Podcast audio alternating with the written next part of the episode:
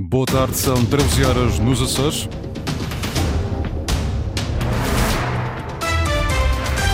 Vamos conhecer os títulos desta edição.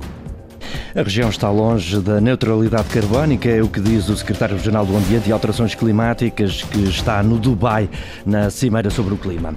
Cerca de 23 mil açorianos optaram pela vacina contra a gripe. A campanha ainda está a decorrer nas ilhas. A amnistia, no âmbito da vinda do Papa a Portugal, liberta nos Açores 35 reclusos. É esta hora 14 graus para a Horta e Angra, 15 para Santa Cruz das Flores e Ponta Delgada. Avançamos agora com as notícias da região. Edição às 13 horas com o jornalista Francisco Faria.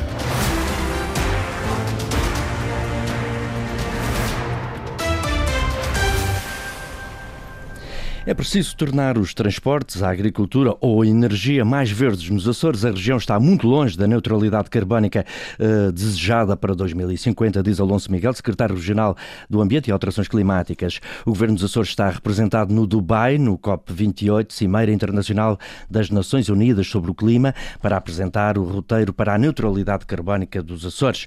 O plano quer, como explica Rita Fernandes, enviada especial da Antena 1, reduzir as emissões, sobretudo na agricultura agricultura. Substituir fertilizantes sintéticos por orgânicos ou reflorestar mais de 23 mil hectares, sobretudo em áreas protegidas, diz o secretário regional do Ambiente e Alterações Climáticas. Estes são alguns dos objetivos para aproximar os Açores das emissões zero de dióxido de carbono, um cenário que ainda está muito longe. Uh,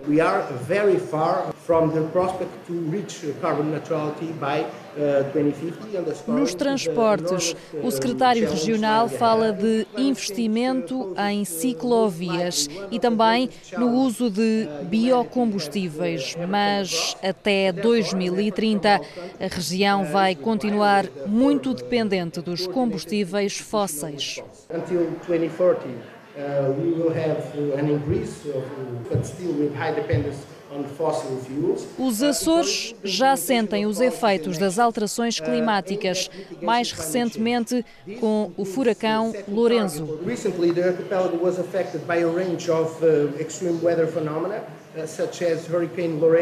A região tem de se adaptar à meteorologia extrema, diz Alonso Miguel, ao mesmo tempo que aceita o desafio para caminhar em direção à neutralidade carbónica nos Açores. Os objetivos vão até 2050. O financiamento vem, por exemplo, da União Europeia. Rita Fernandes, enviada especial da Antena 1 à Cimeira Internacional das Nações Unidas para as Alterações Climáticas no Dubai.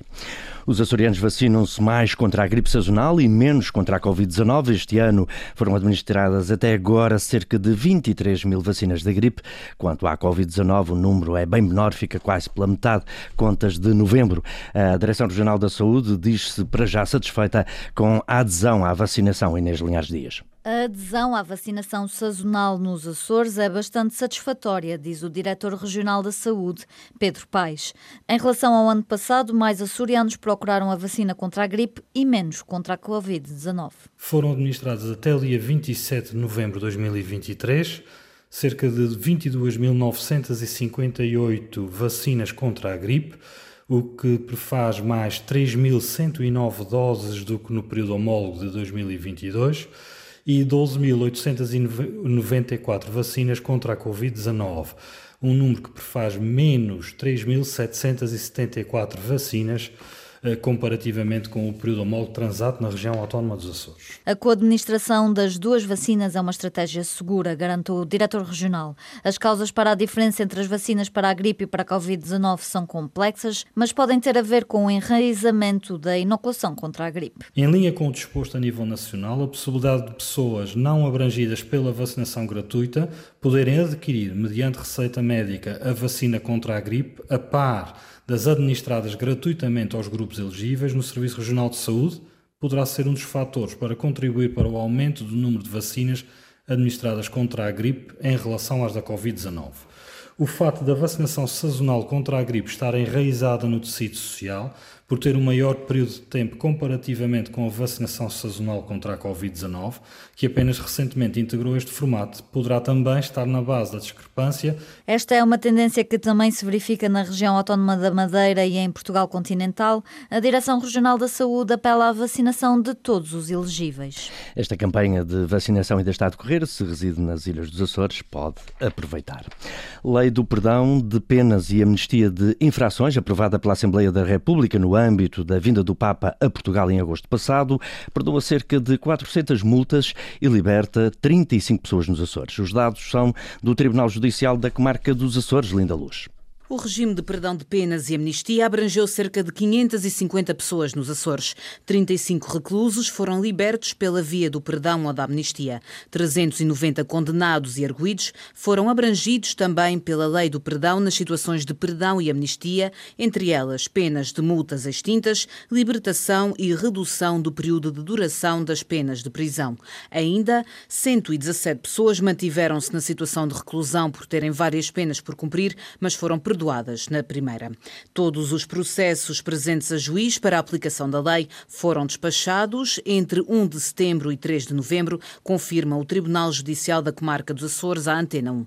Com a vinda do Papa a Portugal pelas Jornadas Mundiais da Juventude, de 1 a 6 de agosto, foram amnistiadas cerca de 550 pessoas através da Lei do Perdão de Penas e Amnistia de Infrações. Em causa, crimes e infrações praticados até 19 de junho por jovens entre os 16 16 e 30 anos.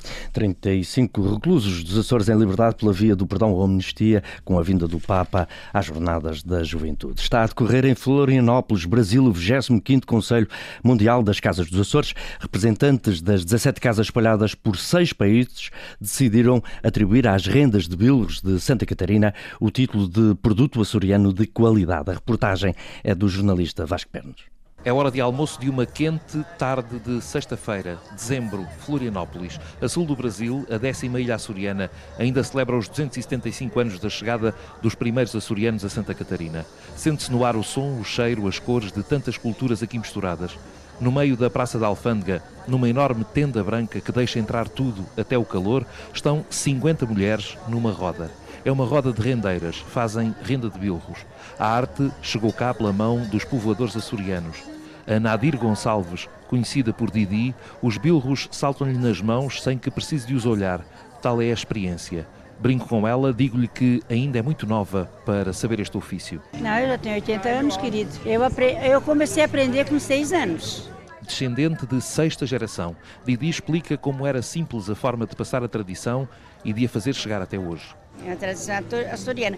Mas assim, só que eu já aprendi com a minha mãe. A minha mãe, a minha avó aprendeu com a minha bisa. E a minha mãe aprendeu com a minha avó. E eu aprendi com a minha mãe. E eu ensinei para minha filha. Aos sons dos bilros trançados a entrelaçar os fios de onde nascem vestidos, blusas, toalhas, a este som vai juntar-se a roda de ratoeira, modas entoadas em quadras de improviso com o refrão cantada por todos. As rendeiras se reúnem para manter a tradição. E há benzedeiras, rezas, bênçãos e almofadas em cima de piques. Piques são cruzetas de madeira que as suportam. Nas almofadas há fios de tantas cores, como o alvo branco ou o verde amarelo de um povo que, mesmo sem saber ao certo onde ficam os Açores, diz com orgulho que são açorianos. Receberam do Conselho Mundial das Casas dos Açores que por estes dias se reuniu em Floripa, o título de Produto Açoriano de Qualidade. Esse certificado dizendo que o que vocês fazem é produto açoriano de qualidade. As rendeiras agradecem e cantam, porque por cá há pelo menos 80 rendilheiras, mulheres que mantêm viva uma tradição que nos Açores tende a morrer. Meu galho de malva, meu O trabalho das rendeiras com raízes açorianas no sul do Brasil, reconhecido a reportagem do Vasco Pernes em Santa Catarina para a Antena 1.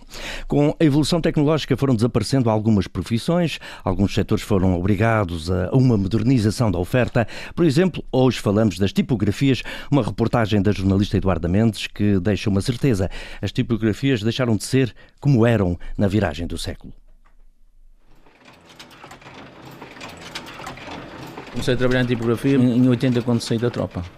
Eh, a tipografia era do meu pai a partir dos anos 74, mas já era uma tipografia muito antiga que, que existia na, na, terceira, já muito, que era a tipografia Açor. A tipografia Açor fechou portas em 2015. Chegou a laborar com 16 funcionários, no meio onde existiam várias tipografias. A memória de Francisco Cordeiro contou oito. E o trabalho não faltava. Naquela altura parecia muito trabalho gráfico. Eh, tudo era feito em tipografias, desde, desde simples eh, folha de papel de carta, uh, até blocos de diversas naturezas, faturas, guias, fazia-se muito trabalho, até aparecerem, aparecerem as, as coisas eletrónicas faz, fazem esse tipo de trabalho. As ferramentas eletrónicas e a evolução tecnológica alteraram a procura e o dia a dia de quem vivia da tipografia. 90 e tais de 2000, 2000 há a transformação total. Depois de começar essa transformação, até agora ainda foi muito mais rápido. Hoje pensa-se num trabalho gráfico e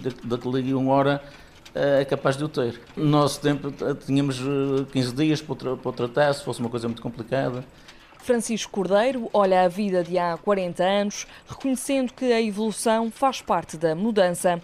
As máquinas da tipografia foram doadas, pertencem agora ao Museu de Angra do Heroísmo, preservando e conservando a história. E uma evolução natural das coisas. Hoje tem lá uma coleção de tipos que precisávamos ter para aí seis compositores a fazer trabalhos. Hoje, dois compositores fazem o trabalho de, de seis e não precisa estar a distribuir a, a, a, os tipos pelas caixas nem nada, okay? é só guardar os trabalhos que se interessa, se não interessa apaga-se e passa-se diretamente da, do computador à chapa que vai imprimir. Antes havia um processo penoso e longo até chegar ao papel impresso. Não abandonou o gosto pela profissão, agora sozinho e virado para a era digital, mantém os clientes de 2015, quando fechou as portas da tipografia Açor. Com o desaparecimento das tipografias, as gráficas ganharam terreno, adaptaram-se ao olhar moderno da imagem, novos desejos, tecnologia nova. Mudam-se os tempos, mudam-se as técnicas, as gráficas vieram posicionar-se no mercado nas últimas décadas, com um caráter mais artístico e personalizado. É uma área em que a tecnologia foi-se adaptando ao longo dos tempos e já existe há cerca de 20 anos a parte das artes gráficas. Começaram por pequenos ateliês de produção em pequenos nichos de mercados específicos, ao invés do offset de, das próprias tipografias e, um, e, de facto tem sido uma área em expansão devido à personalização única de alguns produtos. Pedro Gonçalves, da Paralelo Oceano. Com a evolução tecnológica, os próprios equipamentos passaram a facilitar a vida laboral. As máquinas já trabalham com sistemas de cores integrados, portanto já não é necessária a separação da cor eh, como era antigamente nas tipografias, que era uma cor de passagem uma de cada vez. Os computadores produzem a parte gráfica toda uh, ao enviar para a máquina. A máquina dá já o produto final, de certa forma, substitui até, pelo, pelo contrário, aquilo que devia ser, substitui a mão de obra humana na maioria das coisas. A nível de acabamento e do controle, terá que ser sempre a ver o trabalhador. O tempo não estagna e com ele o aparecimento de novas técnicas e de novos produtos. Cada vez eh, existem métodos novos, como a gravação, os lasers, eh, neste caso agora que está na beira a impressão 3D. Portanto, sim, temos que estar constantemente X em X anos a atualizar. No nosso nicho local, a nível de ilha, a personalização têxtil, portanto, roupa e um, eh, autocolantes também como temos uma opção diversa de, de, ofertas a nível de personalização, penso que o futuro ainda será, será ambíguo, mas, mas confortável. Confortável para quem produz e para quem compra produtos que são cada vez mais únicos e personalizados. Mudam-se os tempos, mudam-se as técnicas e até as profissões. Reportagem da Eduarda Mendes, o exemplo das tipografias. Agora, futebol, o Santa Clara joga esta tarde no estádio de São Miguel, frente ao Marítimo. É um derby insular, Carlos Rodrigues. Depois da vitória frente ao AVS, foi preciso os penaltis para derrotar o Elvas no jogo para a Taça de Portugal. Segue-se o Marítimo em jogo de novo a contar para o campeonato. Partida que Vasco Matos, treinador dos açorianos, quer vencer e que diz será muito intensa. Santa Clara a querer lutar pela vitória. Vai ser um jogo muito intenso, não tenho dúvidas disso, e que se vai definir no, no pormenor. E por isso não podem esperar um Santa Clara, como sempre, a interpretar os vários momentos do jogo, muito bem organizado. Vasco Matos reconhece que o encontro é importante, mas que no final vale apenas três pontos. É um derby, é um jogo especial, isso aí não há como fugir a isso, obviamente que sim. É um candidato e quando ganhamos aos candidatos, aos possíveis candidatos, saímos reforçados desse jogo. Mas na minha opinião não adianta ganhar este jogo e não ganhar os próximos. Por isso é mantermos este equilíbrio, mantermos este, este, este, esta forma de estar no nosso campeonato. Sabemos que toda a gente fala, é uma maratona, é um campeonato de, de estabilidade e nós temos sido essa equipa, uma equipa estável, uma equipa regular. Por isso, concentração máxima, muita humildade, exigência e focados nas nossas tarefas, naquilo que é o nosso processo. Já sobre o Marítimo, trata-se de um adversário forte e que, fora do seu estádio, é a equipa que mais pontua no campeonato. Sabemos que do outro lado vai estar uma equipa forte, forte, com muitas ambições e está a fazer um campeonato fora de portas. É a melhor equipa, é a melhor equipa em termos de pontuação fora é o Marítimo, por isso é, temos estado bastante alerta. Santa Clara Marítimo, 14h30, no estádio de São Miguel, um jogo para o qual Vasco Matos espera contar com boa presença de adeptos. Um jogo com relato aqui na tarde desportiva da Antena 1 Açores, num domingo que terá ainda mais desporto para ver ou ouvir nesta rádio. É um domingo gordo ao nível do futebol. Para além da segunda Liga, vai jogar-se também para o Campeonato de Portugal e Campeonato de Futebol dos Açores. Nota para esta tarde, jogos do Campeonato de Portugal, Série C. O Fontinhas, 12 classificado, recebe o líder Alverca. A partida tem início às 14 horas. A partir das 3 da tarde, na ilha de São Miguel, o Rabo de Peixe, atual 11 colocado, joga frente ao Mortágua, que está nesta altura no décimo lugar do campeonato. Campeonato de Futebol dos Açores tem também mais três partidas a jogar esta tarde para a jornada 4. A partir das 14 horas, Lagense, Vitória do Pico da Pedra e às 15, Angrense, Praense e São Roque, União Miquelense. Agora voltamos às novas tecnologias. No Campeonato de Portugal dizem-nos que já terminou Lusitânia União de Santarém, a vitória o Lusitânia por 3 a 1. No Campeonato dos Açores terminou também o Operário 3 a 1, Guadalupe 0, Ursulinense 1, Benfica Águia 1 e termina aqui este jornal. Bom domingo. Foram as notícias da região, edição das 13 horas, com o jornalista Francisco Faria. Notícias em permanência em cores.rtp.pt e também no Facebook da Antena Açores.